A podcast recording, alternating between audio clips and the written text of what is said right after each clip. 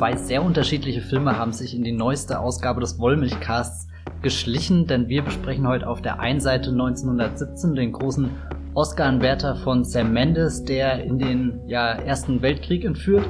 Und auf der anderen Seite besprechen wir Bad Boys for Life, die große Rückkehr von Will Smith und Martin Lawrence ja als äh, Cops, die, die vielleicht auch Bad Boys sind und jetzt zum ersten Mal, glaube ich, seit 14 Jahren wieder äh, in den aktiven Dienst zurückkehren, obwohl sie die ganze Zeit nur über den Ruhestand nachdenken. Bei mir sitzt die Jenny von der Geffer.de. Hallo.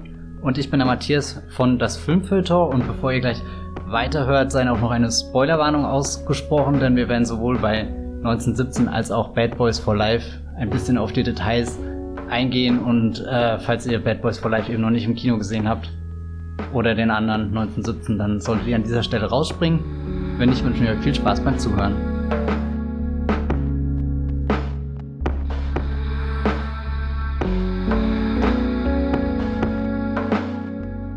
Wir beginnen mit 1917, weil es vielleicht ein bisschen der schwerere Film ist äh, oder, oder zumindest der, über den man mehr diskutieren kann, schon allein aufgrund seiner filmischen Mittel, denn äh, das ist ein großer One-Shot-Film.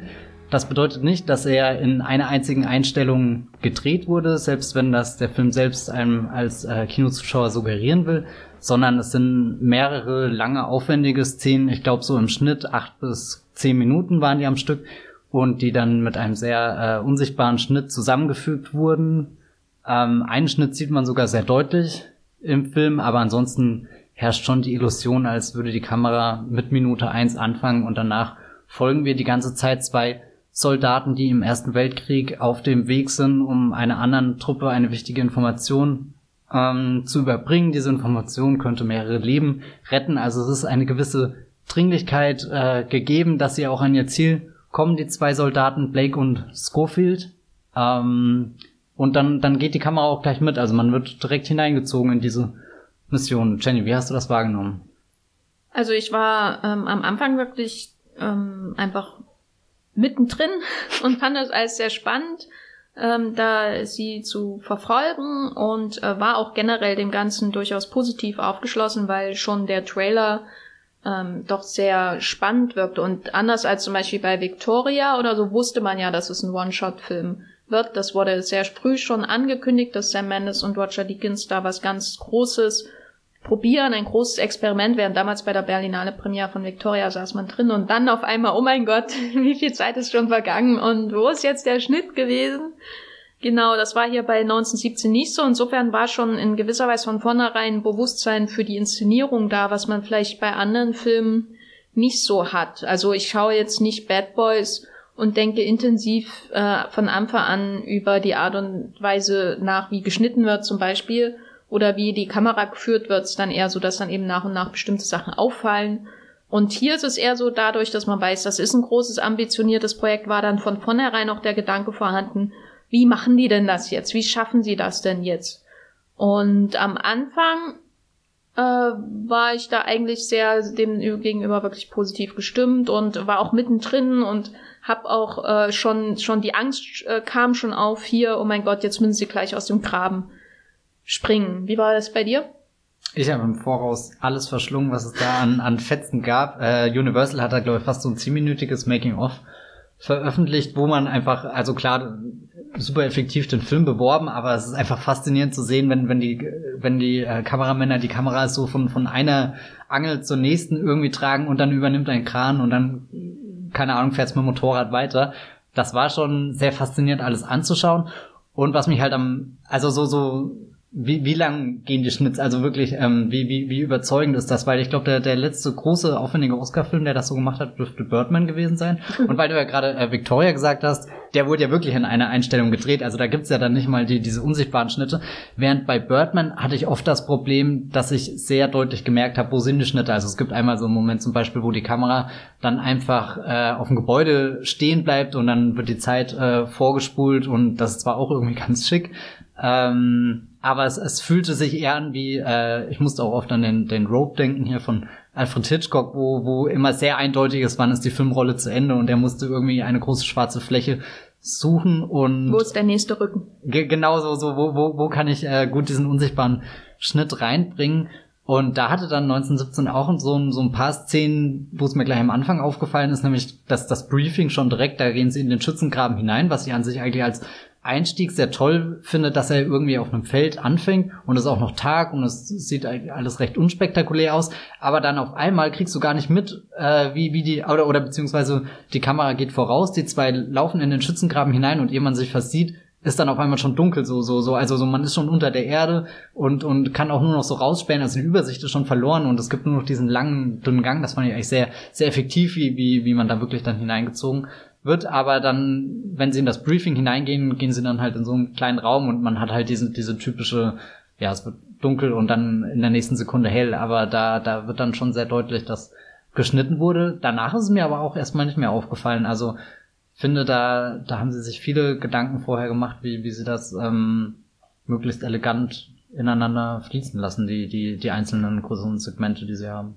Ja, das fand ich auch interessant, weil ich habe ihn dann, ich habe dann recht schnell gar nicht mehr nach den Verbindungen gesucht oder nach den Übergängen, wenn man so will, was zum Beispiel, was mich halt bei vielen One-Shot-Filmen oder oder Sequenzen, Plansequenzen, künstliche Plansequenzen, wenn man so will, die digital zusammengestitcht werden, ähm, was mich daran halt stört. Also zum Beispiel diese ganzen Action-Szenen in diversen Daredevil-Staffeln und so. Das sind ja äh, manche dabei, die irgendwie Treppen runtergehen und so und wo dann immer die Kamera so rumschwebt und so und so ganz seltsame Bewegungen macht, wo du dann schon siehst, da ist ein offensichtlich, wird offensichtlich digital nachgeholfen. Bei, bei Birdman war es ja ähnlich.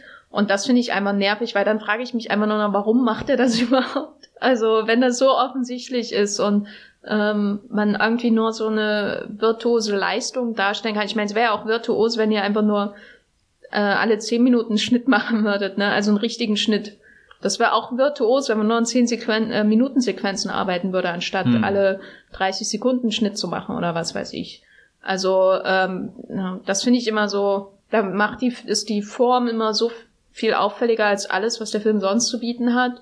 Auch bei der Action, ähm, bei der Action finde ich es ganz besonders schlimm, wenn sie da, wenn das passiert, ähm, dass halt die Fehler viel offensichtlicher auch werden. Und die Fehler sind dann eben diese Übergänge. Und bei 1917, einer der positiven Punkte, die ich über den Film zu sagen habe, habe ich nicht oft darüber nachgedacht, wie jetzt was zusammengestitcht wird oder so, wie so bei einem chirurgischen Eingriff. Also man sieht die Narben nicht so wirklich.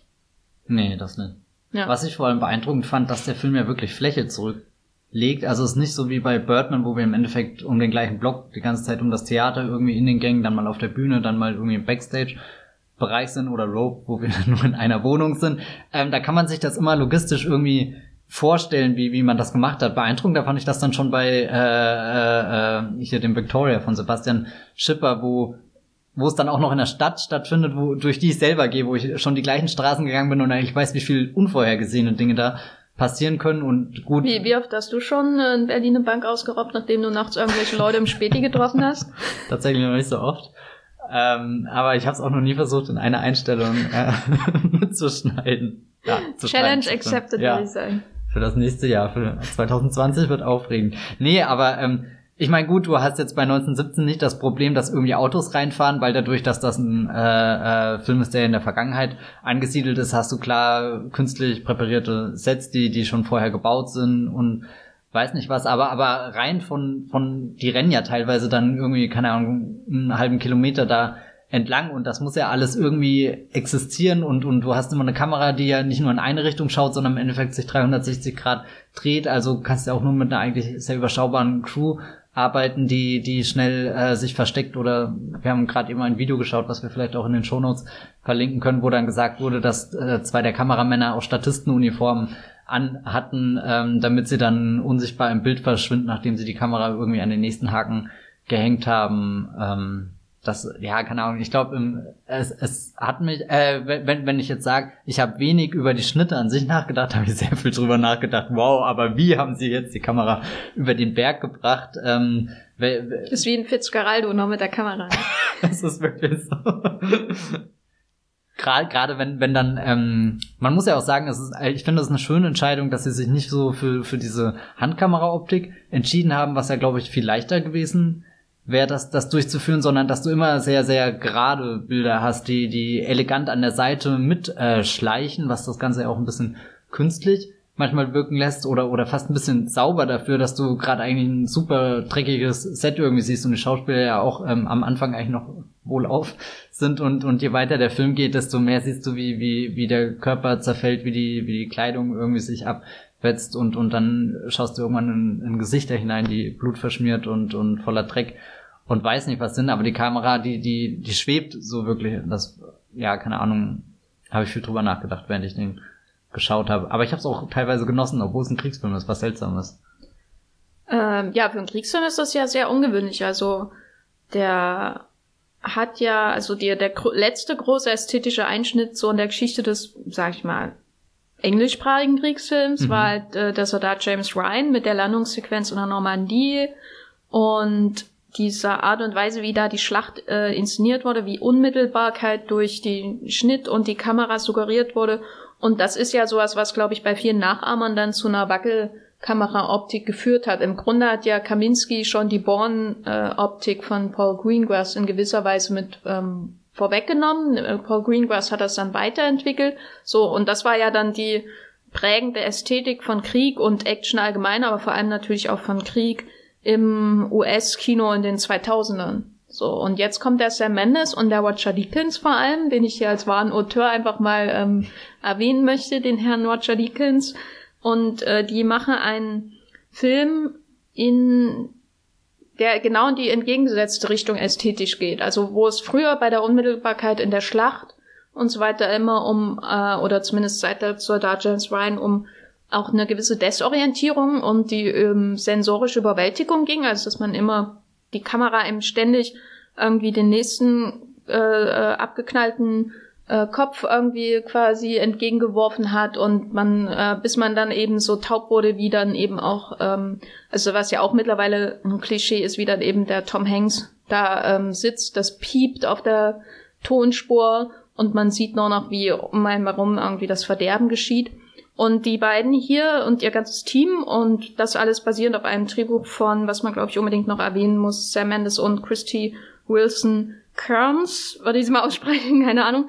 Ähm, die sagen, wir erzählen hier eine Geschichte mit den Mitteln, die, wie du schon meintest, auch durch die Steadicam äh, größtenteils Kameraführung, mit dem Mittel einer Übersicht, mit einer Mittel, mit einer Art Distanziertheit auch weil die Kamera ja, Kamera ja uns immer eine ganz gute Übersicht über das Geschehen und das Erlebnis von äh, den Figuren von George McKay und äh, Dean Charles Chapman gibt. Ähm, wie hast du das denn wahrgenommen, dass Krieg jetzt so inszeniert wird? Hm? So schön aussieht. Na, schön. Ich fand das jetzt nicht schön in dem Sinne, sondern eher, also ich fand es halt einfach super irritierend erstmal, dass man, dass man diesen Effekt hat, dass alles so äh, immer so ja, letztendlich wirkt es auf mich super theatralisch so. Also man hat irgendwie die Inszenierung durchgesehen, weißt du? Also sonst ist ja immer so, dass der Kriegsfilm die dein, dein, das, die Zuschauernase in den Schlamm steckt. Und hier war das eben nicht so. Das fand ich schon erstmal irritierend. Ja, kann ich nachvollziehen. Hm, ich habe zwischendrin ein bisschen überlegt, was sind so die oder oder beziehungsweise die die ähm, die, die, die Orte, Landschaften oder was weiß ich, die der, der Film erobert, das sind ja ganz starke Bilder, die dabei eigentlich rauskommen, wenn du dann dieses, dieses Niemandsland über äh, Durchquerung, das ist so das, was ich mit am beeindruckendsten in dem Film finde. Ähm, aber irgendwie überlege ich dann die ganze Zeit, das ist ja eigentlich ein Ort, der, der was anderes emotional in mir auslöst, außer dass ich jetzt denke, wow, sieht das stark aus, die vielen verschiedenen Brauntöne, die da gerade zusammenlaufen und, und wie, wie still das Wasser da steht, irgendwie, wo normal der Krieg wütet, ist da dann auf einmal wie so, so, so, keine Ahnung, wie eine Geisterstadt, das alles verlassen und ja, es ist ein richtiger Zwiespalt zwischen, es funktioniert atmosphärisch ganz toll, sowohl im Hinblick auf die Handlung als auch im Hinblick auf die Bilder, aber meistens dann eher doch nur im, im, Hinblick auf die Bilder und ich bin sehr weit von den Figuren weg, mit denen ich eigentlich da, da durchgehen will. Ähm, ich habe halt viel gestaunt und das mache ich normal bei Kriegsfilmen nicht. Ähm, irgendwie Guckst du gern äh, selber? Also ist ja, was? Nee, nicht wirklich. nee, weil das ist ja nicht, also ich gucke zum Beispiel übelst gern Kriegsfilme. Okay. Ist, ich würde, weiß nicht, ob ich das als Lieblingsgenre bezeichnen kann, aber ähm, klingt vielleicht komisch, aber ich gucke einfach gern Kriegsfilme, weil das sowas, da, da Sachen Filmemacher und Länder ja auch immer sehr viel über sich selbst aus und ihren Blick auf die Welt und ähm, das ist ja immer eine Fra ist ja immer so eine Existenzfrage, die in jedem Kriegsfilm ste steht. Ne? Warum mache ich jetzt einen Film über diesen Krieg und was will ich damit aussagen? Und manche Leute mögen das ja über mögen ja Kriegsfilme überhaupt nicht. Bist du dann eher beim zweiten Lager? Ich glaube, bei mir ist es eher so, die Leute, die den Film machen, die ziehen mich dann auch in den Film hinein. Also jetzt bei äh, 1917 bin ich interessiert eben an den Bildern von ähm, Roger Deakins oder letztes äh, Mal, wo, wo so ein großer Kriegsfilm kam, das war ja Dunkirk von Christopher Nolan, der auch mit einem großen technischen Aufwand äh, kam, wo ich auch viel überlegt habe, hat mich bei äh, äh, Dunkirk auch äh, eben das, das Spiel mit den Zeitebenen oder so abgelenkt. Und da komme ich dann immer wieder äh, zu dem nüchternen Schluss, nee, überhaupt nicht. Witzigerweise ist ja bei 1917 der Schnitt ausgeblendet und bei Dunkirk ist der Schnitt die, die wichtigste äh, will nicht sagen Waffe, aber im Endeffekt nutzt Christopher Nolan äh, diese Möglichkeit des Filmschnitts einfach unglaublich, um, um bei Dunkirk eben genau dieses beklemmende Gefühl oder was auch immer heraufzubeschwören, was sich bei 1917 bei mir dann doch immer wieder damit vermischt, dass ich äh, ja abdrifte und einfach über das Filmhandwerk an sich nachdenke. Und ich habe vorhin im Vorgespräch auch schon gesagt, ich kann es nicht erwarten, dass der Film auf DVD und Blu-ray rauskommt, einfach nur damit wir eintauchen können in die Making-ofs und, und ja, weiß nicht, da, da, da diesen Blick hinter die Kulissen zu sehen und, und die, die Magie, wie es gemacht wird. Aber jetzt rede ich schon wieder von Magie und eigentlich geht es ja darum, dass Menschen getötet werden. Mhm. Und da sind die Kriegsfilme, die mich dann beeindrucken, eher sowas wie, ähm, ich musste während dem Film oft an Ivans Kindheit von Andrei Tarkovsky denken oder auch den ähm, Komm und Sie, mir fällt gerade der Regisseur nicht ein. Äh, LM Klimov?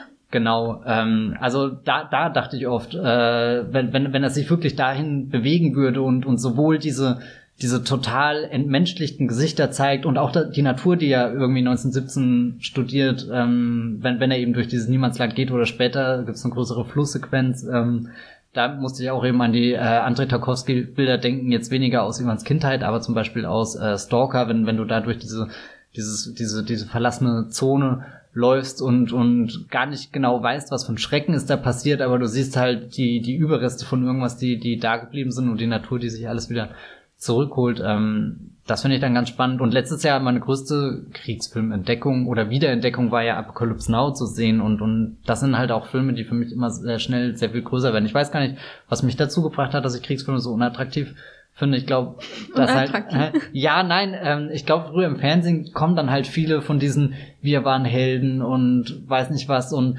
letztes Jahr auch der Midway von Roland Emmerich, den ich dann doch jetzt rückblickend sehr erschreckend nichtssagend finde irgendwie und, und mich fast danach gesehen habe, nochmal Pearl Harbor zu schauen, weil der halt wenigstens diese große Idee einer Liebesgeschichte mitten in dem Krieg dann hat, also so ein kleiner Titanic irgendwie, der, der vor dem historischen Hintergrund spielt. Ja, ich weiß nicht. Ich will Krieg eigentlich nicht erleben, aber trotzdem sehne ich mich danach, Krieg zu begreifen, weil das einfach was ist, was ich nicht begreifen kann. Und dann gibt's halt entweder sowas wie Dunkirk, wo ich einfach dieses, ähm, wo ich danach aus dem Kino rauskomme und auch das Gefühl hat, ich bin gerade wirklich den Strand entlang gerannt und habe mich auf ein äh, blechendes Schiff ge gestürzt oder ich komme raus wie bei Apocalypse Now und habe halt diese diese Reise gemacht und habe ein Gefühl dafür bekommen für den ja, für das Unaussprechliche oder, oder, oder das, was man eigentlich nicht beschreiben kann, aber trotzdem schafft es Coppola, das in seinen Bildern, in seinen Figuren und den Dingen, wo das Ganze hinläuft, irgendwie zu verdeutlichen. Und bei 1917 habe ich zwar viel gesehen, aber doch wenig davon begriffen. Hm. Ich glaube, bei, also mir ging das da ähnlich so generell, dass auch so eine Distanz einfach da ist, was vielleicht auch daran liegt, dass die Situationen irgendwann immer künstlicher mhm. werden. Also wir haben das so ein bisschen in Phasen unterteilt und die erste ist eben, wie gesagt, es gibt Spoiler. Und ich glaube, das erste Mal im Film, wo ich wirklich bewusst drüber nachgedacht habe, na, jetzt geht's komplett bergab, für mich einfach in meiner Wahrnehmung war die Sache mit dem Flugzeug. Äh, wo, weil es gab so bestimmte Punkte, wo ich dachte, äh, ab so, so einem bestimmten Punkt, wo ich dachte, aha, sie nehmen wirklich alles, was so im Lexikon des Ersten Weltkriegs irgendwie mal erwähnt wurde, und dann müssen eben auch Flugzeuge rein obwohl die ja eigentlich in der tatsächlichen Auswirkung im Krieg eher eine kleine Rolle gespielt haben. Aber das ist natürlich das ästhetisch, Action-filmmäßig ähm, ansprechendste, was du machen kannst, wenn dann auch noch ein Fliegerangriff dazu kommt. Ähm, nicht, dass die Flugzeuge keine Bedeutung hatten oder so, aber das ist eben wahrscheinlich nicht die, die primäre Erfahrung von Soldaten im Ersten Weltkrieg gewesen, dass ein Flugzeug äh, auf ihre äh, Milchkuhfeld oder sowas in der Art. Ne? Das hört sich jetzt irgendwie witziger an, als das ist. Aber es war eben so, äh, man hat die Soldaten, die über das Niemandsland äh, rennen, weil das ja das ikonische Bild, das er gleich am Anfang quasi wegräumt. Ne? Dieses, der, der Erste Weltkrieg an der Westfront zumindest war ein Stellungskrieg und dann kennt man eben aus den großen Filmen äh, über den Ersten Weltkrieg, ähm, wie eben äh, All uh, Cried on the Western Front und also im Westen nichts Neues und so weiter, kennt man eben dieses Bild vom Niemandsland. Also selbst wenn man nichts über die Geschichte weiß und das, ich meine, selbst Wonder Woman hat das ja verarbeitet und so. Und das räumt er gleich am Anfang weg und dann kommt er in diesen Bunker von den Deutschen, diese riesen Bun äh, Bunkeranlage, das fand ich auch sehr interessant und dann dieses äh, Feld von Schrott, Waffenschrott, der da rumliegt und, und dann kommt eben das, diese James Ryan Sequenz mit ähm, dem Deutschen, mhm. äh, die, also was ja wirklich fast eins zu eins, wie, wie in der Soldat James Ryan äh, ähm, quasi abläuft. Also jemand hilft, in diesem Fall äh, George, nee, Dean Charles Chapman, hilft dem äh, verletzten deutschen Flieger und kriegt dafür ein Messer in den Bauch. Und das mit diesem Flugzeug, das dann quasi ankommt, da dachte ich, jetzt bin ich in Actionfilm und das wirkt so konstruiert und jetzt ist es kurz aus dem Bild raus, aha, na dann muss es ja gleich wiederkommen und die Katastrophe ähm, passieren. Und dann hatte ich das Gefühl, von diesem Moment an wurden die Situationen immer absurder. So. Mhm. Und da war ich dann sowieso raus, weil ähm, das war dann für mich gar kein, also gar kein Kriegsfilm mehr der Authentizität oder so ähm, nachspürt, was, was ja eine Aufgabe von vielen ist, also eine selbstgewählte Aufgabe, sondern eher so einer, der so, ich weiß nicht, es wirkt manchmal so, als wäre das wie so filmische Ikonenmalerei ne, von Kriegsfilmsituationen. Also diese zerstörte Stadt, in die er dann kommt. Und der Sänger vor den Soldaten und der Fluss mit den Kirschblüten, weißt du, also es ist kein, hat, das wirkt wie eine komplette Überhöhung, deswegen hat mich so, so, ähm, hat, war dann auch die Unmittelbarkeit, die Dunkirk, glaube ich, durchweg durch, durchzieht, bei mir dann nach dieser, nach diesem Moment weg, fürchte ich. Wie hast du denn den, die Action-Momente des Films so wahrgenommen? kommt drauf an, mh, mm, unterschiedlich. Also das mit dem Flugzeug hat mich auch nicht so gecatcht. Da hat Sam Mendes in äh, Spectre eine deutlich, eine, eine, eine deutlich äh, bessere Szene, wo Daniel Craig dann mit dem Flugzeug durch ein ganzes Haus durch äh, rast. Den habe ich jetzt neulich nochmal gesehen und also ich glaube, es ist nicht die dynamischste, wie man das hätte schneiden können, aber was er einfach alles mit dem Flugzeug macht und wie stoisch äh, Daniel Craig in dem Flieger sitzt, der um ihn herum einfach auseinanderfällt und wie weit er es trotzdem noch kriegt, das Ding zu lenken, ist äh, sehr schön. Auch so eine richtige ähm, James Bond Szene, die die fast irgendwie zu so einem keine Ahnung Roger Moore passt und das in einem ganz seriösen äh, äh, Sam Mendes Film. Ähm, ja, keine Ahnung. Ähm, generell äh, war bei bei der Szene zu viel, was was auf diesem ah ja, das ist halt eine Station, die einfach abgehakt werden muss, ähm, basiert ist. Ähm, was ich beeindruckend fand, war, wo er einfach durch diese Stadt die, die zerbombte Stadt oder das, das Dorf, die Siedlung da rennt, weil wie das alles beleuchtet war und oh mein Gott. Die meinst da, du die in der Nacht da? Ja, ja, genau. Ja. Ähm, und, und du hast die, die Ruinen, die dann Schatten werfen und im Hintergrund die, die Feuerbälle, die hochkommen. Aber du siehst alles, was du beschreibst, sind halt auch wieder eher Dinge, die einfach nur tolle Bilder entwerfen. Aber in dem Moment war mir eigentlich schon egal, wer da durchrennt oder nicht. Hauptsache, ich habe irgendwie diese, diese tolle Bewegung und es sieht halt einfach sagenhaft aus, wenn die Kamera da diese ewig lange Straße vorschießt und es hört halt nicht mehr auf und, und da, da ist der Film schon zutiefst befriedigend, dass er, dass er immer noch nachschießt und immer noch was hier dir gibt, wo du, wo du drüber staunen kannst. Also ich habe mich nie satt gesehen, ist natürlich auch immer die Frage, ob ich das jetzt gerade in dem Kontext auch will, gell? Also irgendwie.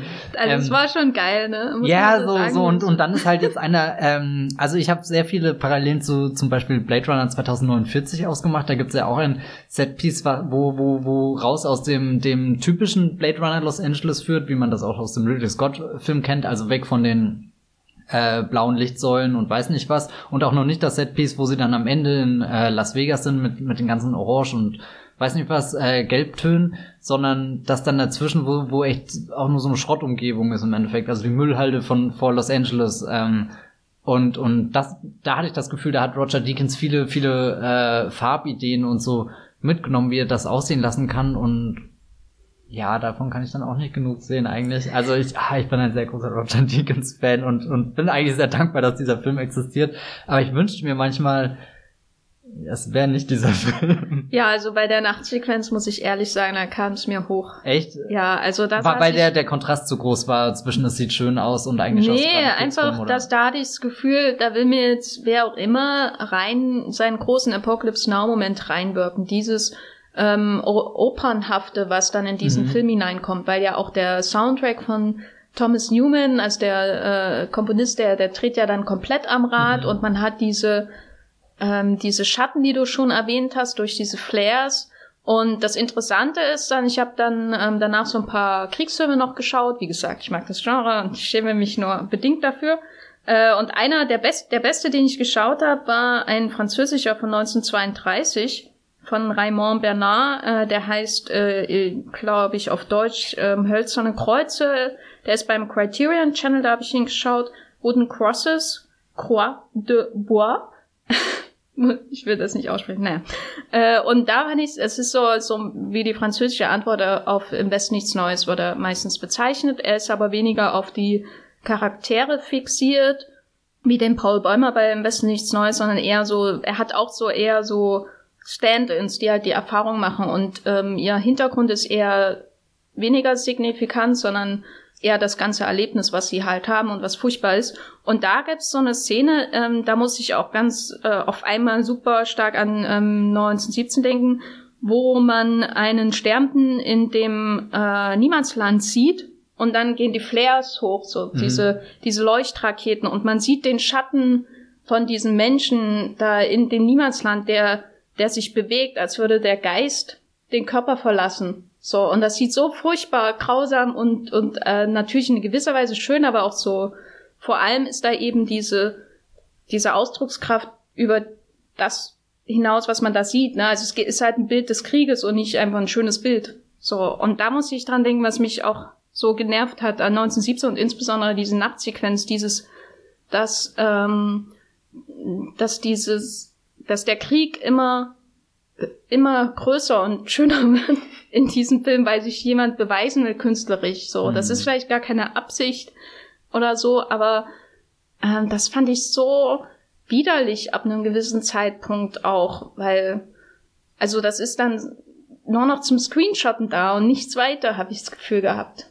Die, also insbesondere diese Nachtsequenz, da war ich echt so, da dachte ich, nee, äh, wie wenig Punkte kann ich ihm noch geben auf der Geht die Minuskala, ist sie eröffnet? Genau. Ähm, ja. Nee, das war, also, es gab so Phasen des, des, des Zornes, möchte ich mal sagen, bei 1917, die immer größer wurden. Und das war, glaube ich, der Höhepunkt. Danach war ich einfach nur noch verbraucht und habe mich da durch diese klischeehaften Szenarien äh, ge gezwängt. Also insbesondere dieser Gesang. Zeig mir mal einen Kriegsfilm, wo nicht irgendjemand singt und alle berührt sind. Also das hat, also da schaut man halt Peps äh, of Glory von äh, Stanley Kubrick und das ist die einzige Gesangsszene ähm, zum ersten Weltkrieg, die ich überhaupt sehen will. Tut mir leid, Matthias. Sehr unfair, dass, dass äh, Sam Mendes hier nach, er hat nee, lange genug gewartet, ist, um diese Szene. Aber das sind halt, äh, das sind halt immer so Situationen, die man irgendwo schon mal yeah. gesehen hat. Und diese Opernsequenz, die erinnert mich halt stark an Coppola und die Gesangssequenz hat mich an Kubrick erinnert. Und ich weiß nicht, bei dem Fluss dachte ich nur, äh, das war, äh, war das nicht im Tomb Raider auch so? Ja, auch. Ich musste viel an Revenant äh, dann ja. auch denken irgendwie. Und Revenant gibt dir halt wenigstens auch noch das Gefühl für, du schaust halt jetzt diesen Survival-Thriller und, und an dem Punkt wagt sich irgendwie 1917 auch nicht. Also ich habe immer das Gefühl, also er traut sich nie so sehr irgendwas Genremäßiges zu sein, weil er dann im Hintergrund weiß, nein, ich bin ja der prestigeträchtige große Oscar-Film ich will jetzt keinen Oscar Bait oder sowas vorwerfen, aber allein die, die Geste, mit der er irgendwie entstanden ist, der, der nimmt sich ja dann da manchmal sogar was Vornehmes irgendwie raus. Weiß nicht, ob man das Wort da jetzt genau anwenden kann, aber so, so rein, rein vom Gefühl und weil du jetzt gerade schon so ein paar Stationen erwähnt hast, ähm, er hat ja ganz seltsame Begegnungen, wo er einen wichtigen britischen äh, Schauspieler reinbringt. Ich weiß nicht, ob das irgendwie von mit dem Studio ein Deal war von wir geben dir nur 90 Millionen. Ich meine, generell ist das toll, dass der Mendes hier 90 Millionen Dollar bekommen hat. 90 Millionen, oh ja. Ja, also der, der muss auch was einspielen, glaube ich, damit er erfolgreich wird. Aber, Aber das schafft er, der ist in den USA schon sehr erfolgreich. Ist er schon? Ja. Das ist, das ist doch beruhigend zu wissen, dass das nach Ford vs. Ferrari und Once Upon a Time in Hollywood ist das Originalkino immer noch quicklebendig. Ja, Originalkino. Das Origin, hm. ja, Origin, ja, Sehr original. absolut, halt. absolut originär, dieser Ja. Start. Äh, was wollte ich eigentlich sagen? Gaming. Genau, ähm, es gibt ja den, den, äh, viele, viele Leute sagen, er fühlt sich videospielmäßig an. Ich glaube auch, ich habe in meinem Blog äh, das ähm, geschrieben. Allerdings weiß ich gar nicht, worauf sich die Videospielkritik alles bezieht. Also ich finde zum Beispiel nicht, dass sich der Film anfühlt, wie wenn ich jetzt selbst bei Call of Duty zum Beispiel so, so einen Ego-Shooter spiele. Und ich finde auch nicht, dass, dass er optisch viele Videospielelemente hat. Zum Beispiel, da habe ich neulich die Hob- Hobbit-Filme von Peter Jackson gesehen. Da hatte ich äh, deutlich mehr den Eindruck, dass da sich, weil, weil da auch viele eben aus dem Computer stand, dass der so, so ein bisschen die, die Vibes mitbringt, als würde ich da jetzt äh, durch mein Fantasy-Rollen Spielrennen. Was ich am ehesten als Videospielelement wahrgenommen habe, sind nämlich eben genau diese Auftritte der Stars gewesen. Im Sinne von, ich komme da jetzt an einen Speicherpunkt und kann nochmal schnell irgendwie meinen, meinen Rucksack aufladen, kann irgendwie äh, meine Waffe wechseln oder so. Und wenn ich dann in, im nächsten Level sterben sollte, falle ich darauf wieder zurück. So hat sich das für mich angefühlt. Und eben auch, weil die alle so ich habe schon ganz am Anfang gesagt, wenn Colin First dieses, dieses Mission Briefing macht, ist das das erste Mal, wenn du deutlich merkst, dass da ein Schnitt ist. Also irgendwie sind das immer so die Punkte in dem Film, wo ich merke, ah, da kommt das Drehbuch nicht weiter, da muss jetzt so so eine kurze Zwischenstation, fast wie so ein Kreisel irgendwie eingebaut werden. Da gibt's jetzt drei Ausfahrten und ihr nehmt jetzt bitte die nächste rechts, oder? Am, am deutlichsten ist es vielleicht bei der Mark Strong-Sequenz, weil Ja. da geht's ja wirklich nur noch um ähm, Transportwesen Mhm. im Grunde. Also es geht nur darum, wie kommt er von A nach B und der trifft seinen Zauberer, der ihm dabei hilft. So Ausgerechnet Mark Strong, der ja schon bei äh, hat er, hat er mh, will. Hat er nicht in Shazam mitgespielt? Ja, oder hat er? War, war er das? Ja. War nicht, Oh Gott, ja, war nicht der Bösewicht ja. in Shazam. Ja, gut. Haben wir darüber nicht einen Podcast gemacht? Ich weiß nicht, Shazam ist echt ein Film, der schon Aber also, vergessen ist. mh, also an Videospiele muss ich beim Schauen nicht denken, aber ich spiele auch nicht so viel, dass Hm. ich da stellen. Also das einzige wirklich, wo ich dran denken musste, war wirklich die Wassersequenz, weil es dieses berühmte Clueless Gamer von Conan O'Brien gibt, wo er Tomb Raider den Reboot spielt und immer und immer wieder in diesem Fluss aufgespießt wird. Äh, Und daran musste ich denken, was passiert das hier auch gleich? Wird er gleich aufgespießt? Ähm, das war das Einzige. Nee, aber ansonsten, ich glaube, die klar kann man überlegen, ist das eine Video, ein Videospiel narrativ, ähm, aber dafür fehlt mir auch so einfach ästhetisch so der Anhaltspunkt. Mhm. Äh, abgesehen davon, dass man die Kamera so kontrolliert hat, was ihnen durchaus einen gewissen Videospielaspekt gibt in der Ästhetik, hat man ja zum Beispiel weniger so First-Person-Elemente drin, die, die, wie du schon erwähnt hast, die bei, bei Videospielen oft äh, relevant sind, so um dich in das, äh, in den Krieg quasi hineinzuwerfen. Und dafür war es für mich wieder zu distanziert. Also beim Videospiel bin ich ja eigentlich äh, ich als äh, die, die einmal ein Call of Duty Spiel zu Ende gespielt hat und dabei großen Spaß hatte. Ich glaube äh, Modern Warfare irgendwas, naja, egal.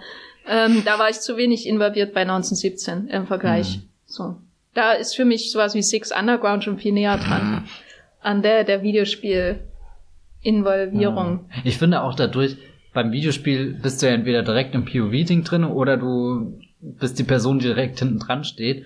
Und wir haben ja bei 1917 auch ganz oft den Moment, dass die Kamera einfach vor den beiden herläuft und und das fand ich irgendwie mit so die, die hypnotisierendsten Dinger, weil das heißt, ich habe nur die Reaktion im Gesicht gesehen auf die Dinge, die hinter mir sind. Also so, ich war genauso so unwissend, was, was, in was für eine Falle sie gleich reinlaufen werden oder ob hinter mir schon alles brennt, also hinter der Kamera und, und sie quasi, wa- was für eine Hölle sie da ins Angesicht blitzen, finde ich, konnte man, da konnten dann auch die Schauspieler ein bisschen zeigen, dass, dass sie da sind einfach und, und nicht nur eine sehr tolle Kameraführung und aufwendig gebautes Set, sondern ähm, auch wie sie da eben auf die Umgebung reagieren. Die, die, die Star-Auftritte habe ich auch eher so im Kontext zu dieser Tradition von großen Kriegsfilmen gesehen, wo Stars quasi den Staffelstab immer weitergeben. Also wie zum Beispiel Der längste Tag, wo dann eben der John Wayne auch an der Front ist, was er in Wirklichkeit nicht war, aber das, das äh, Kino gibt ihm immer die Möglichkeit, das zu tun sozusagen.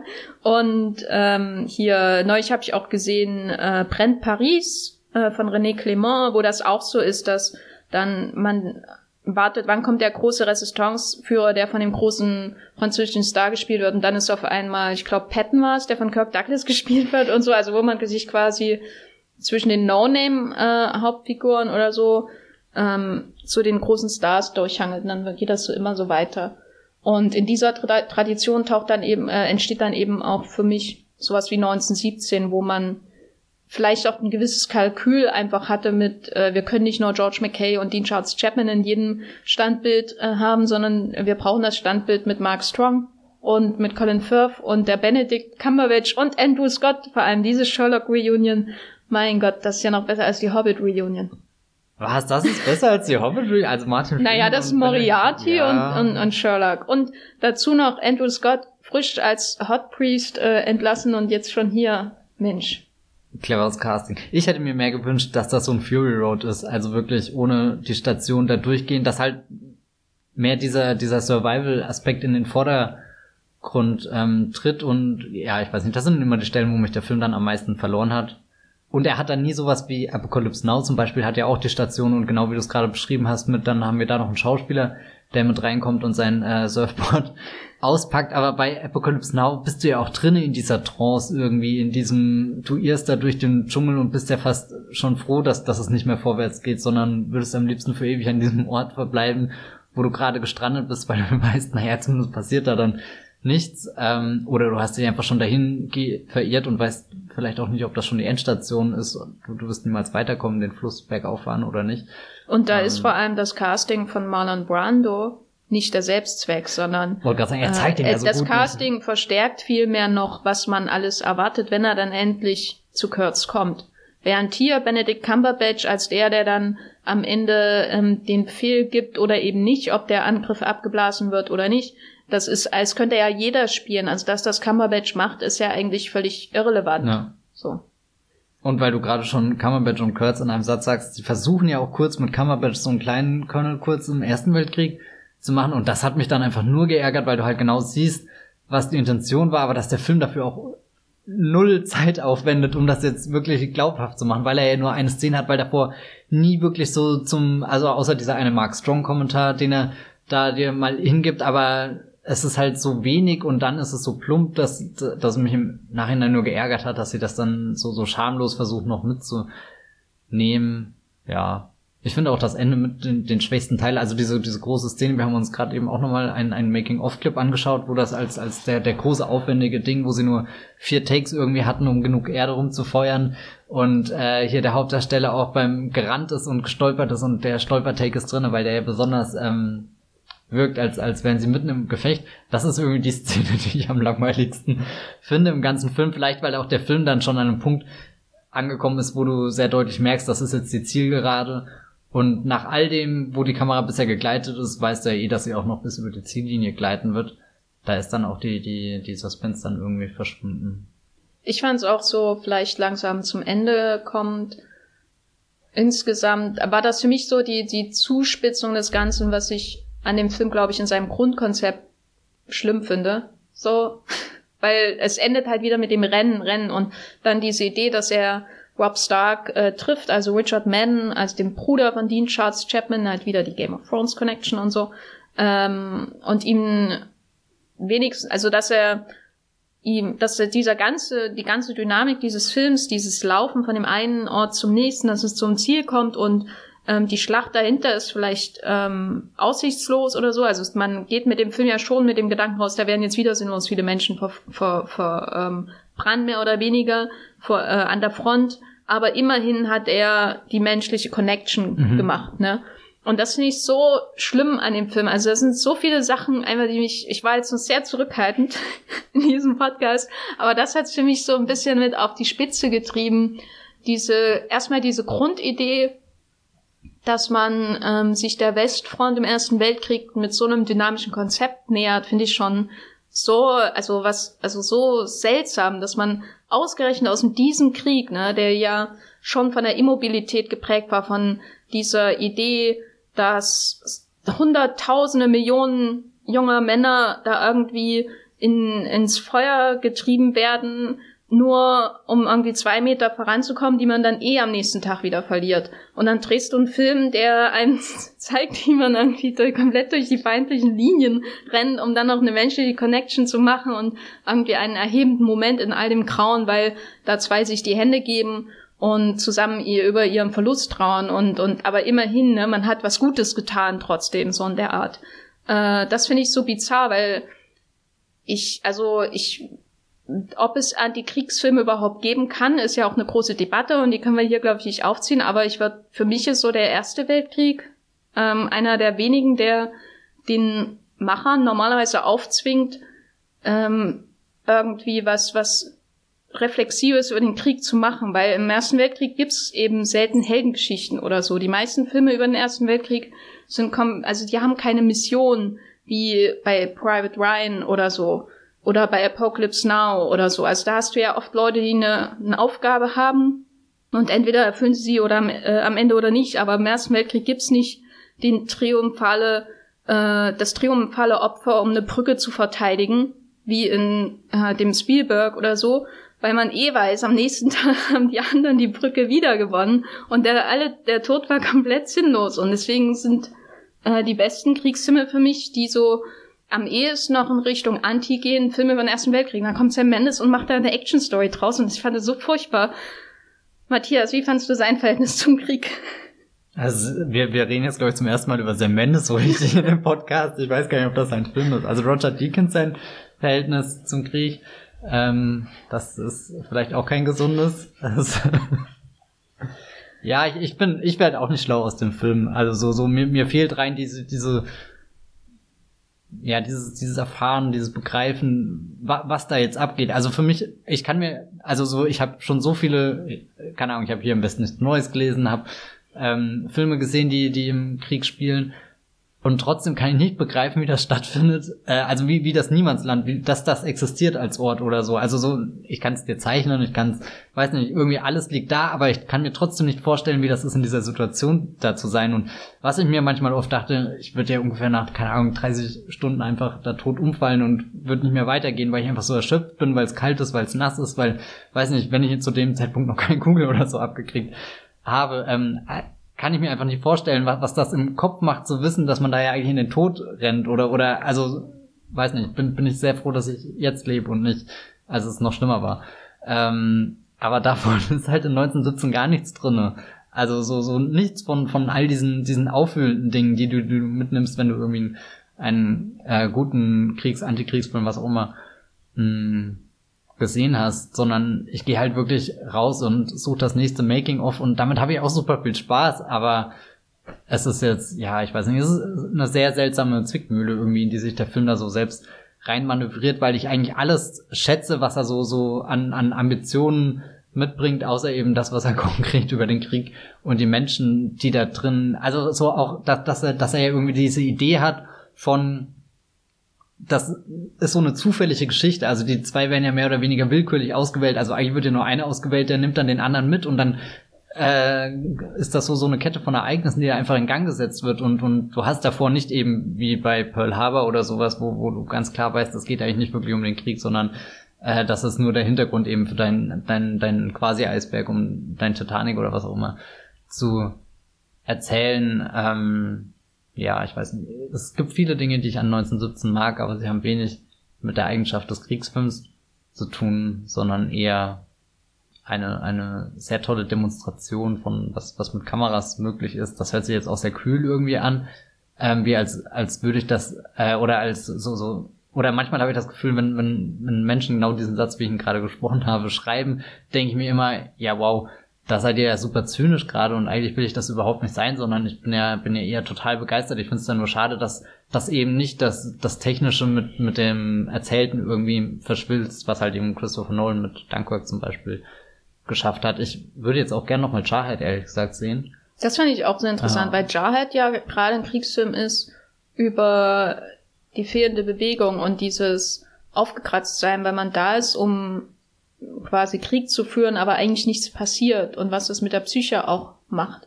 So, und dann ist irgendwie 1917 so ein, der, also man kann gar nicht veraltet sagen, weil eben, wenn man Filme aus den 20ern, 30ern und im Ersten Weltkrieg schaut, dann sind die ja eben nicht, in der Regel nicht glorifizierend in irgendeiner Art und Weise, weil der Krieg eben noch sehr stark in Erinnerung war.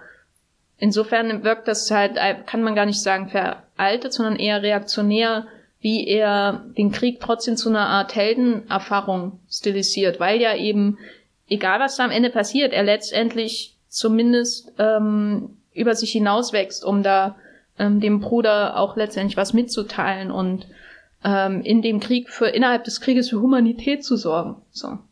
Äh, und, und Jarhead wirkte dagegen, also ich finde es halt schockierend, dass er Jarhead gemacht hat. Das ist mir als hinterher in Erinnerung gekommen. Wobei ist Jarhead nicht auch im Endeffekt, du hast diese, dieses, die, auch die, diese glühenden Bilder von, von Roger Deakins und dann nicht sogar noch Nirvana, Something in the Way Ja, und so. Also wo es sehr stilisiert ist und, oh mein Gott, ich habe das damals geliebt, als ich den Film das erste Mal gesehen habe, aber habe ihn auch seitdem nicht nochmal gesehen und ja, kann, ey, ich muss den echt mal gucken. Ein großes Amandas Retrospektive wartet auf mich, glaube ich.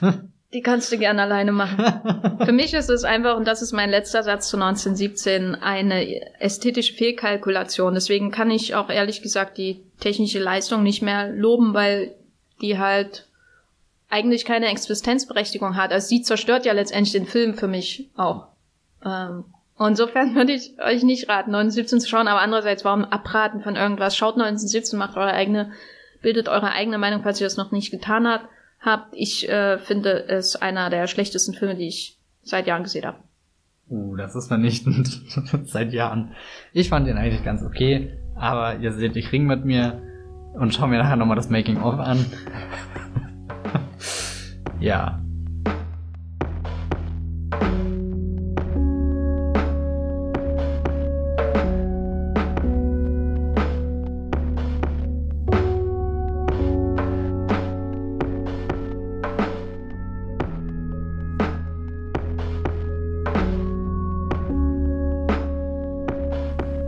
Schließen wir diesen Teil ab und kommen über zu Bad Boys for Life, bei dem weniger Menschen sterben, wobei das du halte ich sicher? auch für ein Gerücht. Denn äh, So wie die da am Anfang durch die Straßen von Miami fahren, also da schon, Ja. haben schon manche Omis am Straßenrand einen Herzinfarkt bekommen, würde ich sagen. haben sie aber nicht gezeigt. Hm. Bad Boys for Life mit äh, Will Smith und Martin Lawrence, die kehren zum ersten Mal seit äh, Bad Boys 2 äh, Mhm. wieder zurück zur Reihe. Der war 2003 im Kino. Ähm, die ersten beiden Filme wurden von Michael Bay inszeniert. Der neue wird inszeniert, also auf, äh, in der Regie von Adil und Bilal, so wie sie in den Credits äh, genannt werden. Adil El Abi und Bilal Fallah. Ähm, zwei eher unbekannte Regisseure, die, wie du meintest, von Buchheimer entdeckt wurden. Ja, ich meine zumindest, das irgendwie so von ihm gehört, gelesen in einem Interview zu haben, dass er irgendwas von ihm gesehen hat und sagte, das sind die Leute, die Michael Bay ersetzen. Genau, und irgendwas für ein trauriger Satz. Naja, äh, genau, und ähm, die, wir äh, hatten ja jahrelang irgendwie auch gehört, dass Bad Boys 3 vielleicht kommt und so, aber ich glaube, vor zehn Jahren ungefähr war noch das Problem, dass Will Smith noch äh, und Martin Lawrence viel Geld verlangt haben. Und dann kam irgendwann After Earth und Und Sony dachte sich, gut. Ja, genau. Wobei, nee, After Earth war auch für Sony ein Riesenflop. Ja, ja, aber ich, ich glaube einfach, in der Post-Amy Pascal-Ära bei Sony konnte man ähm, Will Smiths Gage ein bisschen kleiner machen, gestalten. Und so haben wir jetzt ähm, äh, diesen neuen Film mit dem Star aus ähm, Aladdin und dem Star aus Beach Bum Mm. vor uns. Ein anderer großer Miami-Film aus dem letzten Jahr, ähm, nämlich äh, Will Smith und Martin Lawrence, wieder vereint als Michael Lowry und Marcus Burnett. Und die sind jetzt wieder in Miami, sind älter geworden, machen viele, viele Witze darüber, dass sie älter geworden sind. Und dann kommt aus der Vergangenheit äh, eine, eine fiese mexikanische äh, Gangsterhexe, die ihren äh, psychopathischen Killersohn auf Mike Lowry ansetzt und äh, äh, er wird angeschossen und äh, geht dann seinen eigenen Weg, aber wird immer wieder dran erinnert, dass man eine Family braucht, um zum Ziel zu gelangen. Ein völlig neues, noch nie gesehenes, furioses, schnelles Konzept, kann ich nur sagen. Matthias, äh, was war dein erster Eindruck von Bad Boys for Life, den wir hier auch, und die Handlung ist extrem wichtig und komplex, spoilern werden? Ich meine, sie, sie ist wichtig und womöglich auch wirklich komplex. Ich könnte gar nicht so schnell nacherzählen, was alles passiert ist für so den durchschnittlichen Bad Boys Film, weil die ersten zwei, die waren doch alle sehr geradlinig. Hier ist der Highway, losfahren.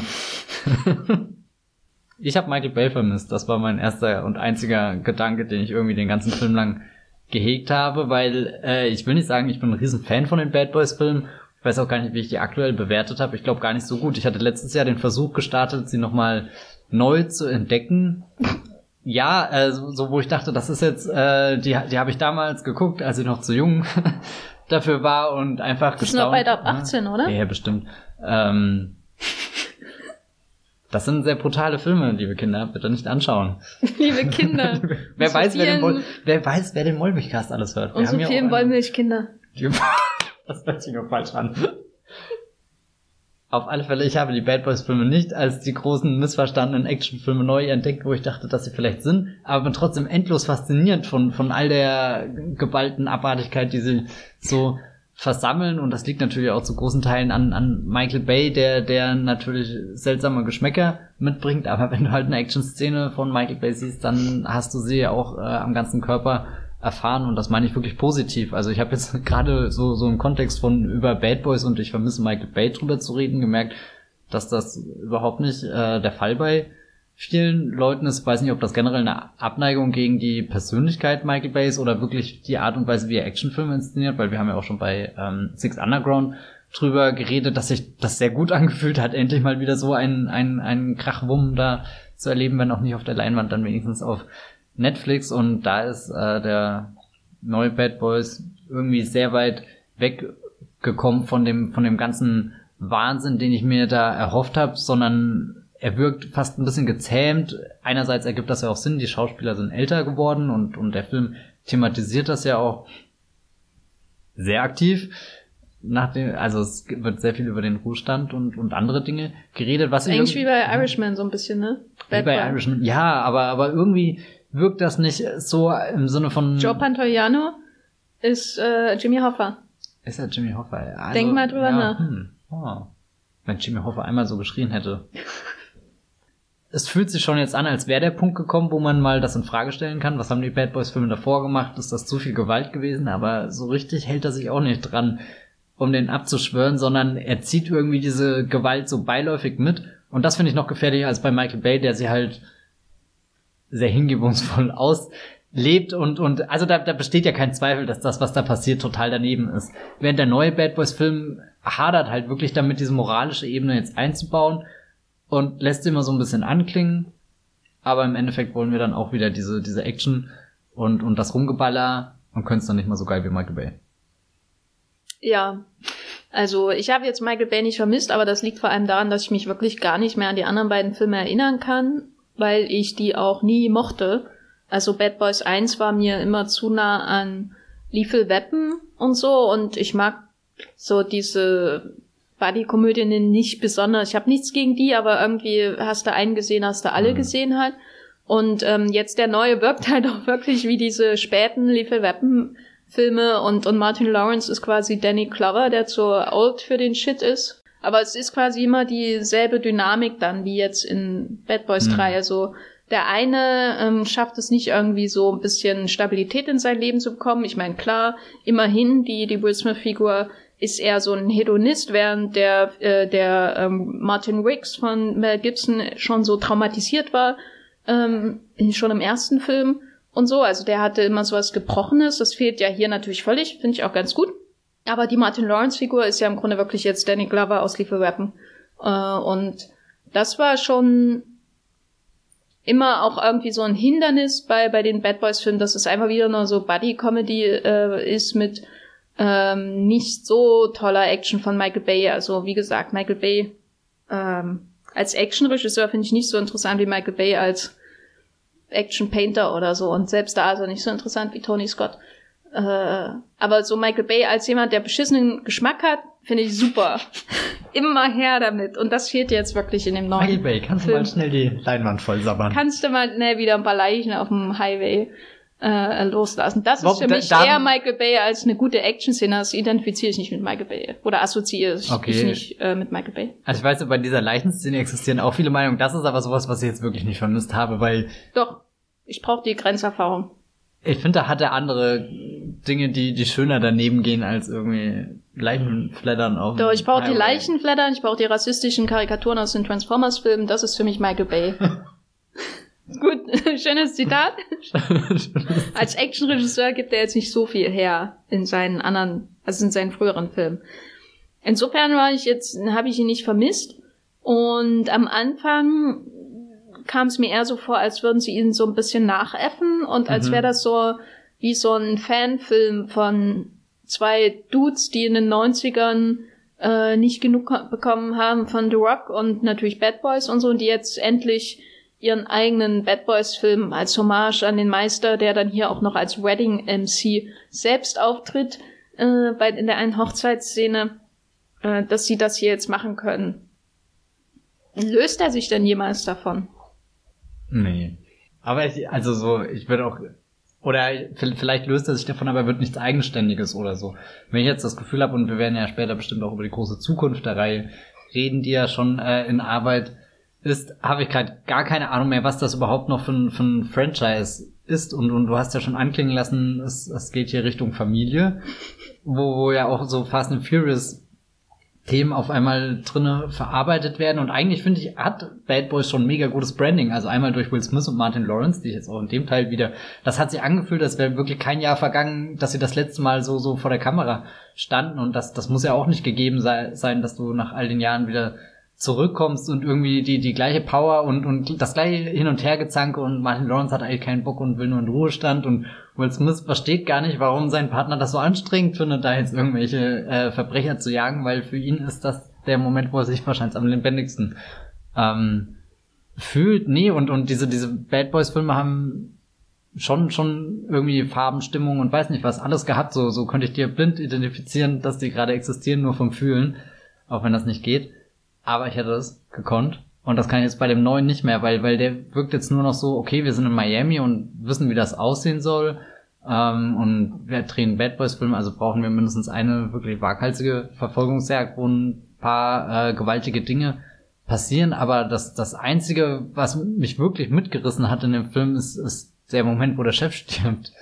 Weil, weil das so, so die, die Härte und die Konsequenz irgendwie noch von den, den alten Teilen hatte und, und der Rest ist mir ein bisschen zu, ja, ich weiß nicht, so, so austauschbar geworden. Also du hast da so, so eine Reihe, die echt, keine Ahnung, die, die jeder gegen den Wind erkennt und, und die da einfach kommt und auf Pro 7, keine Ahnung, um 22 Uhr 30 oder wann auch immer startet und halt wirklich das ganze Programm überrollt. Und wenn jetzt der dritte Teil kommt, schalte ich halt um 20.15 Uhr ein und denke mir, ja, und zapp halt drüber. Und dann schaue ich was anderes.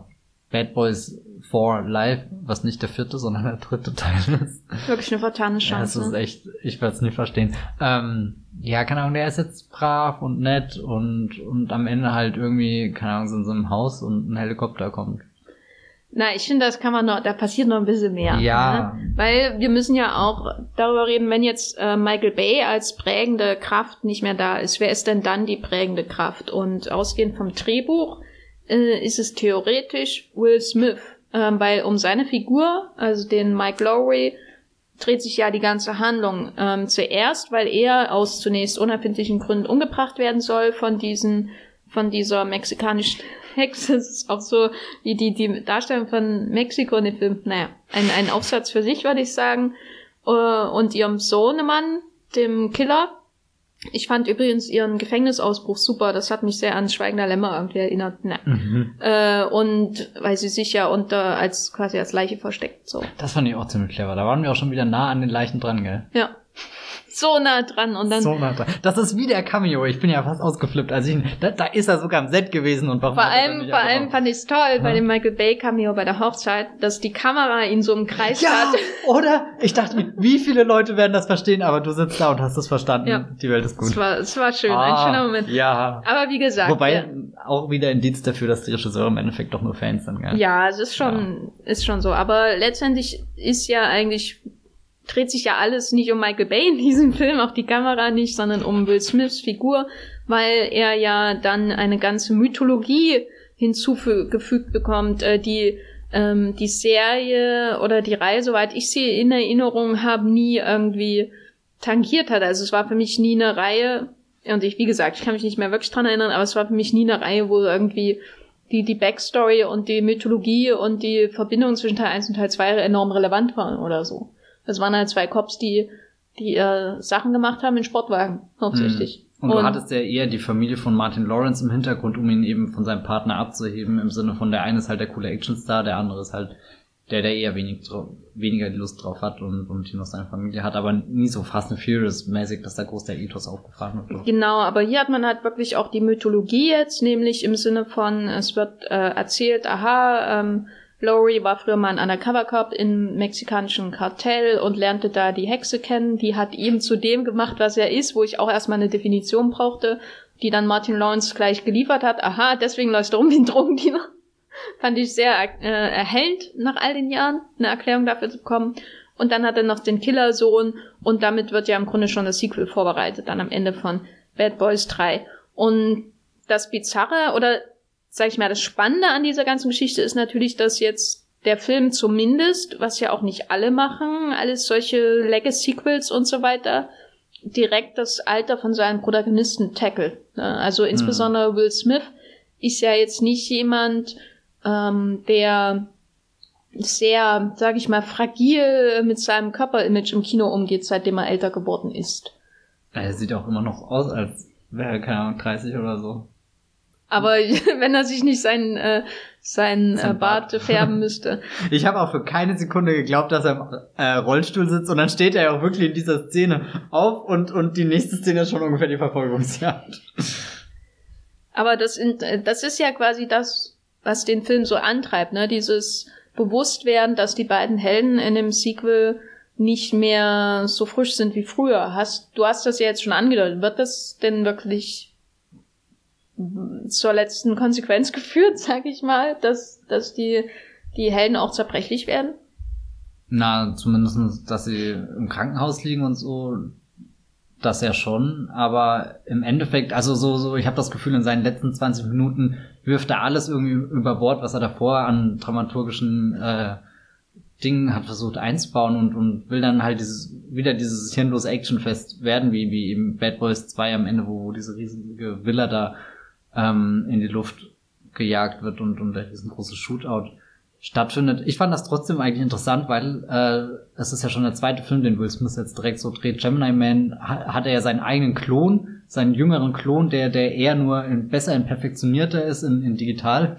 Ähm, also das fand ich schon in Gemini Man super interessant und dann vor allem davor mit äh, Aladdin dieses unerwartete äh, äh, Comeback oder also so so von Will Smith war ja nie weg aber wir haben ja vorhin schon gesagt, dass zum Beispiel After Earth ihn nicht zum, zum, zum großen Blockbuster-Star der 2010er Jahre gemacht hat. Und dann kommt irgendwie Aladdin und, und er hat einen Milliardenhit, sogar sein erfolgreichster Film, glaube ich. Und der nächste Film oder jetzt die nächsten zwei Filme sind beides irgendwie so Dinge, wo, wo er auch ein bisschen seine eigene Star-Persona hinterfragt und, und sich als, also so, wo, wo immer ein alter Actionheld und ein junger Actionheld und dann entweder als sein eigener Klon oder sein eigener Sohn ist ja ungefähr egal, aber er hat zumindest jemand gegenüber, der, der rein theoretisch flinker, schneller und cooler ist und eigentlich eine große Zukunft hat, aber trotzdem schafft das Will Smith irgendwie immer am Ende der zu sein, der, der, der weiterkommt und, und ich kann mir auch jetzt nicht vorstellen, dass, dass die Reihe in Zukunft von seinem Filmsohn abgelöst wird. Nee, das glaube ich auch nicht. Ich glaube, der wird beim nächsten in den ersten zehn Minuten erschossen oder so. Und ist dann wieder. Und das ist dann der Grund, warum Will Smith kommen, alle die kompletten Kartelle in Südamerika platt machen muss oh ja, oder so. Aber ähm, ich hatte, ich war, ich habe das dem nicht so richtig abgekauft. Äh, also in der ersten Hälfte hatte ich immer das Gefühl, dass Martin Lawrence letztendlich das Ventil ist für die fragilen Seiten von Will Smith. Also er ist er wird verletzt, also Will Smiths Figur wird verletzt und so und ist im Krankenhaus und Lawrence muss quasi alles ausdrücken, ähm, emotional auch was, äh, muss beten, weißt du, muss heulen, muss ihn die, äh, die Rotz aus dem Gesicht wischen, so wie er so sagt. Ähm, was, was Will Smith sich als Blockbuster-Star vielleicht gar nicht trauen würde, so, ne, mhm. also das macht er vielleicht in, ich weiß nicht, in sieben Leben, dann habe ich nie gesehen oder so. Da könnte ich mir vorstellen, dass er so ein bisschen was Emotionaleres zeigt, aber in Bad Boys ist er ja schon, steht er einfach schon über den Dingen. Und dann passiert in der zweiten Hälfte, wenn dann die Sache mit dem Sohn kommt, der Turn, wo ähm, Will Smith auf einmal, also Mike Lowry auf einmal der ist, der das wirklich ausdrücken muss und das wirkt dann halt schon eher gestellt, ne? Eben weil das eben so nachträglich hinzugefügte Mythologie ist und so. Das finde ich, also deswegen war für mich eigentlich, obwohl alles sich in diesem Film um Will Smith, also auch die Kamera, äh, gedreht hat, war das für mich, war für mich der MVP des Film, dieses Films wirklich Martin Lawrence, obwohl er manchmal einfach zu viel geredet hat, aber das gehört natürlich auch dazu. Also ich fand den, der hat mich immer wieder dran erinnert, dass da vielleicht so entfernt echte Gefühle zwischen den beiden existieren, so, und das nicht einfach, äh, Will Smith nicht einfach ein Supermensch ist, der von einem lustigen Sidekick begleitet wird. Also dieser mythologische Überbau war ich dann auch überhaupt nicht bereit an dem Punkt, das noch jetzt reinzulassen in dem Film, was vielleicht sehr engständig von mir auch ist, aber ähm, nee, das, das, weiß nicht, war, war auf einmal, wirkte das auch wie, wie, wie so, so ein Griff auf einmal, wir müssen das machen, damit das Franchise noch größer wird und das hat eigentlich gar nichts mehr mit unserem, ja, weiß nicht, mit der eigentlichen Geste, wie wir den Film machen wollen, zu tun. Es wirkte sehr fremd für das Franchise. So, als, als müsste man ein altes Franchise auf moderne Blockbuster-Maße ja. klöppeln, so. Ich muss aber sagen, mir hat er als Actionfilm gefallen und ich hatte auch viel Spaß und ich habe ihm drei Sterne gegeben und ich fand ihn überraschend gut. ähm, was vor allem daran liegt, dass irgendwie die, es ist natürlich ein Fanfilm und so, aber die, die Action wird irgendwie auch lesbarer von Setpiece zu Setpiece. Also am Anfang ist es alles noch sehr chaotisch und dann ähm, kommen natürlich noch die Drohnen mit rein und diese Motorradverfolgungsjagd, die fand ich toll, einfach weil da so viel einfach auch Abwechslung drinne war, haben wir im Vorgespräch schon gesagt, was jetzt zum Beispiel bei vergleichbaren Motorradverfolgungsjagden aus so anderen generischen Hollywood-Blockbustern jetzt nicht zu sehen war. Also hier hat man eben nicht nur ein Motorrad, sondern man hat den, das Motorrad mit dem Beifahrer, was mich immer an ähm, Indiana Jones der letzte Kreuzzug oh. erinnert hat. Und dann diese ganzen Dinge, die man damit machen kann. Und äh, die, den Laster, der dann eben noch mit im Weg ist und alles bis hin zum Hubschrauber am Ende ähm, dieser Jagd. Das fand ich einfach sehr schön, dass da so viel Abwechslung war und auch, dass am Ende äh, in dieser sehr atmosphärisch äh, dichten 80er Jahre Villa aus äh, aus irgendeinem Fantasy-Film von Ron Howard aus den 80ern ähm, hat die hat mich ähm, doch hat fand ich schon einfach sehr nett. Also das war so lieber, also es war lieber lieber ich schaue mir halt mir lieber sowas an als irgendeine Schlägerei auf einem äh, äh, Marvel Parkplatz, ne? Naja gut, das ist ja sowieso. Da ist ja Bad Boys for Life ein, ein richtiges Fest an Farben. Auch, also generell fand ich die Farben auch sehr toll. So, so, sie fangen schon so, so ein Miami-Vibe ein, obwohl ich danach immer mehr Lust hatte, entweder jetzt nochmal Beach Bum oder irgendwas von Michael Mann oder so zu gucken. Ähm, ich fand die Action-Szenen leider doch sehr, sehr enttäuschend. Vielleicht am besten wirklich noch das mit den Motorrädern, auch weil man da beide sehr, sehr präsent drinne hat und, und auch das Spiel zwischen ihnen weitermachen kann ähm, wie, wie ihre Dynamik da so geht, aber ja, nö, da hat er für mich auch so, so null Wiedersehenswert, ähm, dass, dass ich nochmal eine Action-Szene sehen will, weil ich irgendwas im Kino nicht richtig mitgekriegt habe, weil es mir zu schnell ging oder ähm, weil es einfach so, so fast and furious war, da, dass ich es nochmal schauen muss, einfach um, um den großen Moment an Bewegung nochmal zu erleben. Das war, ja, nee, da, da bin ich echt enttäuscht rausgegangen und habe mir dann einfach gewünscht, dann lass doch bitte Michael Bay los, entfesselt ihn, er, er ist bestimmt hungrig und will äh, mal wieder was zum Einsturz bringen. Nee, ach. Nö, ach, ich weiß auch nicht. Keine Ahnung. Andersrum habe ich mir jetzt auch nicht nochmal Six Underground angeschaut, obwohl ja eigentlich viel Zeit äh, Den habe ich mir gleich danach nochmal angeschaut. Hast du nochmal ja, angeschaut? Ja. Und ja. äh, nee, also Michael Bay, nee. Aber wo du Fast and Furious erwähnst, mhm. also man hat natürlich diese pa Parallelen, weil das Team um sie herum wächst und auch immer wieder zurückgeholt wird. Es wird immer vergessen und dann muss es wieder zurückkommen, bis hin nach Mexiko, was ganz also die armen Mexikaner, also wirklich. Ne? Vor allem Erst jetzt schon äh, der, dann der Rambo-Film und äh, welcher war noch? Wo Terminator. Genau, Terminator. Terminator hat sie noch am positivsten dargestellt, weil er, es wirkt ja nicht so, als wären sie überhaupt in Mexiko, hatte ich das Gefühl. Äh, und hier ist es diese eine Szene, wo die da aus dem Auto steigen im, im Finale, wo sie in Mexico City ankommen und die ganzen Mexikaner alle so gefilmt werden, wie sie hinter den Gittern ihrer Fenster rausschauen und ich auch so, ey, ja, ja, ja, wo sind wir denn hier jetzt gelandet?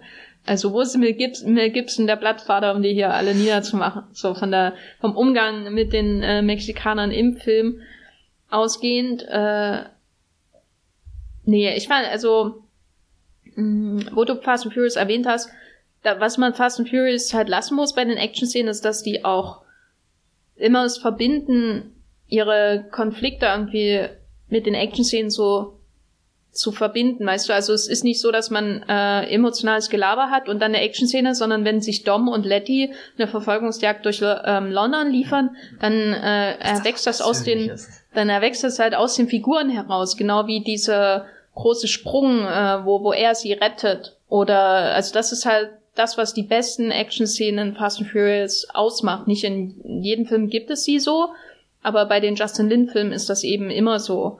Ähm, und hier ist es halt so, man hat immer das emotionale Gelaber zwischen den Leuten und dann eine Action-Szene, die irgendwie auf eine abstrakte Art cool wirkt, aber eigentlich nicht viel über die Charaktere aussagt, außer dass äh, Will Smith gerne Beifahrer hat, die er im Notfall auch trennt von sich, um ihnen das Leben zu retten. Mhm. Gut, dann hätten wir das auch. Okay.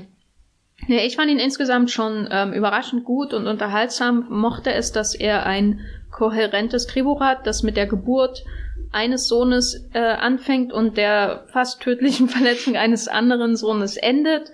Also da waren ähm, ein paar schöne Bögen drin, die das Drehbuch geschlagen hat, überhaupt die vielen, vielen Vaterfiguren und ähm, wie Will Smiths Figur quasi am Anfang oder in der Mitte des Films quasi eine Vaterfigur verliert in Form von Joe Pantoliani, äh, Pantoliano äh, und, und dann selber zu einer werden muss, das hat da halt so klassische Drehbuch Dinge, die da einfach abgehakt werden. Das fand ich ganz gut, nett. dass der Film so ein gutes Drehbuch hatte. Und äh, immerhin hat uns Bad Boys 3 die Erkenntnis gebracht, dass äh, was dass Joe Pantoliano in äh, Sopranos spielt er mit. Mhm. Da hat er ja so so komische Haare und äh, hat im Rahmen der Werbetour für Bad Boys 3 erzählt, dass er die äh, ähm, Frise von seiner Figur in die Sopranos ähm, an äh, Christopher Nolans äh, Frisur am Set von Memento ähm, orientiert hat. Und äh, dafür bin ich schon der Existenz von Bad Boys 3 sehr dankbar. Vor allem, dass er damals schon wusste, dass wir so viele Jahre später, dass Christopher Nolans Haare immer noch ein, ein Thema sind, über das man einen Film verkaufen kann. Ja, darüber hinaus ist mein Eindruck von Bad Boys 3 einfach, dass er interessanterweise ähnlich wie 1917 ein bisschen ähm, so was Theaterhaftes hat im Sinne von manche Tableaus äh, dieses Films wirken so, als gehören sie gar nicht zum zu einer Welt an mhm. sich, sondern sind nur da, weil sie in der Kombination von Menschen und ihrem Set irgendwie cool aussehen. Also am auffälligsten ist es bei dieser Szene, wo sie am Anfang aus dem Gefängnis ausbrechen und dann äh, auf diese zwei Autos treffen, äh, wo die Mutter quasi den Sohn trifft und so. Und das sieht aus, als würde das, das könnte ebenso gut auf einer Bühne stattfinden. Die Welt drumherum existiert nicht und das nicht nur, weil es dunkel ist, sondern einfach, weil das so ein Klischeebild ist, so, wie das stattfindet. Und das hat man öfter in dem Film.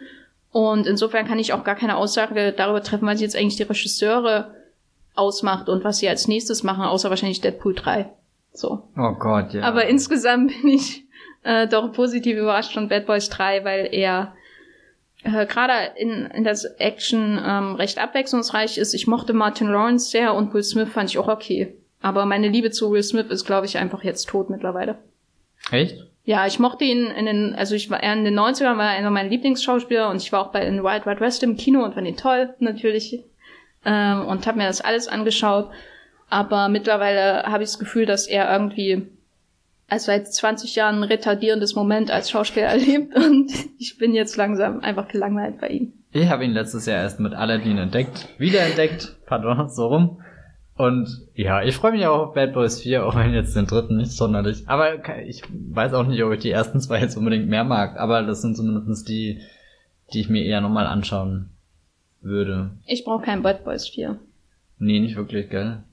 Will Smith soll lieber mal wieder einen neuen Gemini Man rausbringen. Ich fand vor allem das Ende von dem Film schön, dass er sich irgendwie um ein Baby kümmern muss. Aber dann muss natürlich noch diese ist ja nicht mal eine Post-Credit-Scene mit Credit-Scene was kommen, wo er seinen Sohn hm. im Gefängnis sieht und du schon weißt, aha, das wird niemals aufhören. Und das ist auch nicht die Art, wie ich jetzt ne kümmern.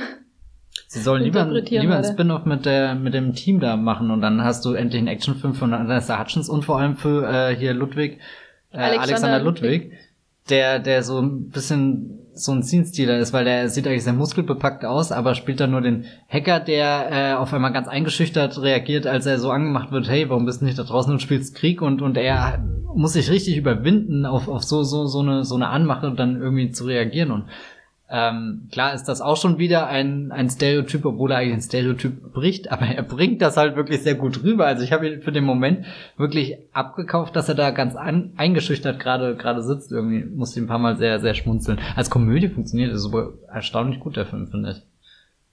Ja. ja. ich fand ihn schon lustig. Ja. Also. Ist schon ein lustiger, machen, netter ja. Blockbuster. Ich Tut fand ihn besser, Ding. Fazit, als 1917. So. Das lässt sich streiten, aber gut.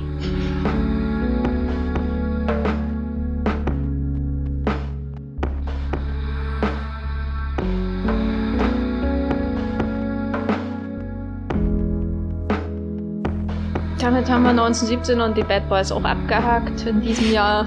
Endlich haben wir es hinter uns gebracht. Wie lange hast du dich denn schon gefürchtet vor diesem Podcast? Also mit 1917 schleppe ich jetzt schon seit einem Monat mit mir rum, mehr oder weniger. Ähm, und ich finde es gut, dass wir endlich darüber reden konnten. Ich glaube, mein Hass auf diesen Film, und ich glaube, es ist jetzt wirklich Hass, war mal Zorn. Aber ich fühle mich jetzt, als hätte der Imperator in, in, Gestalt von Sam Mendes zu mir gesprochen und gesagt, lass den Hass. Dabei sieht doch Sam Mendes super lieb immer aus, wenn man. Aber Sam Mendes ist auch so einfach eine Nicht-Existenz als, als Künstler. Hat den Schal zum Beispiel, hat den Hut. Den Schal hat auch Christopher ja. Nolan. Oh ja, der hat auch einen schönen Schal. Hm. Hm, hm. Und mir fehlt immer noch das Bild von Sam Mendes, der im Fluss neben der Kamera äh, äh, ist, so wie das Bild von, von Christopher Nolan. Das, das zeichnet halt einen Großmeister dann, dann aus, da weiß man. Ein Großmeister, ja. ja. Gut. Ich nehme Sam Mendes und das ist mein letztes, letztes Wort. Besonders übel, dass ich ihn Christopher Nolan loben muss. Als nächstes äh, äh, muss ich noch Danny Boyle loben. Ne? Nee, da hört's aber auf. Nee. Schauen wir mal, wen du nächste Woche loben wirst. nächste Woche werde ich niemanden loben, das weiß ich schon, obwohl ich den Film noch nicht gesehen habe. Ui. Nicht so mit Vorurteilen ins Kino gehen, bitte. Doch, äh, bei dem Film braucht man Vorurteile. Und jetzt ratet, welchen Film wir nächste Woche besprechen. Es ist eine Satire gegen Hass. das, das ist genau der richtige Moment, äh, Film nach 1917, würde ich sagen. Ja. Hass finde ich generell nicht gut. Ich finde es eine wichtige Aussage, also, dass du das hier getroffen hast im Podcast ja. und den Mut dazu hast. Ich finde, hast, äh, oh ich finde es gut, dass, dass manche Filmemacher einfach sich trauen, ähm, eine Satire über Hass zu machen. Also ich finde, das ist was, was unsere Gesellschaft einfach braucht. Mhm. Gut.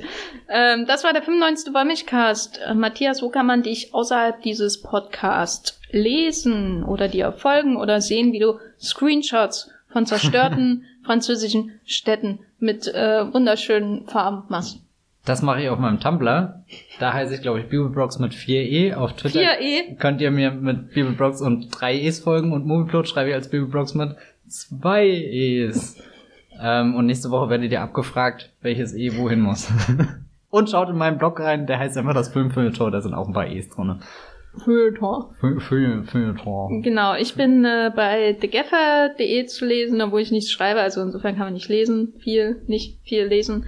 Äh, und beim Pilot schreibe ich wahrscheinlich viel über die Oscars und Babylon Berlin. Und wenn 1917 den Best Picture Oscar gewinnt, dann gewinnt, dann muss ich auch was über 1917 schreiben. Du wolltest gerade sagen, drückst dich immer fein rum. Ja, ich lasse mal andere meinen Zorn ausdrücken oder so. Und droppst dann mal so einen Satz in einem Text einfach mit, das ist der schlechteste Film aller Zeiten. Ja. Hm. Wo ist jetzt das Problem? Nö, nö. Äh. Aber hier geht's nicht um Qualität, habe ich doch im nächsten Satz geschrieben. ich finde, das kann man schon mal machen.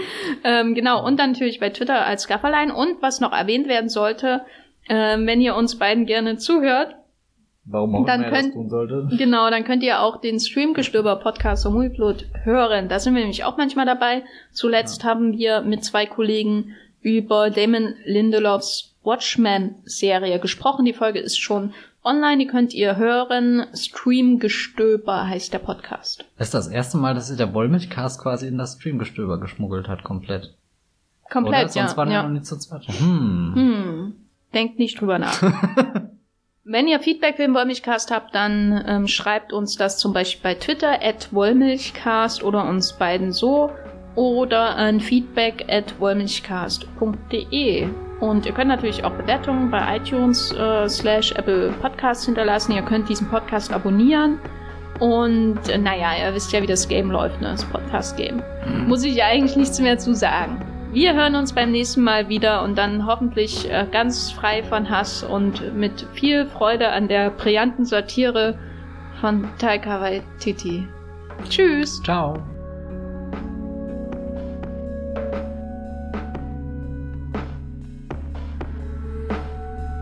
Der Wollmilchcast wird produziert von Jenny Jecke und Matthias Hopf. Unser Intro und Outro stammt aus dem Song Slam Canto von Kai Engel. Ihr könnt unseren Podcast bei allen gängigen Apps abonnieren und wir freuen uns über Kommentare und Bewertungen auf iTunes.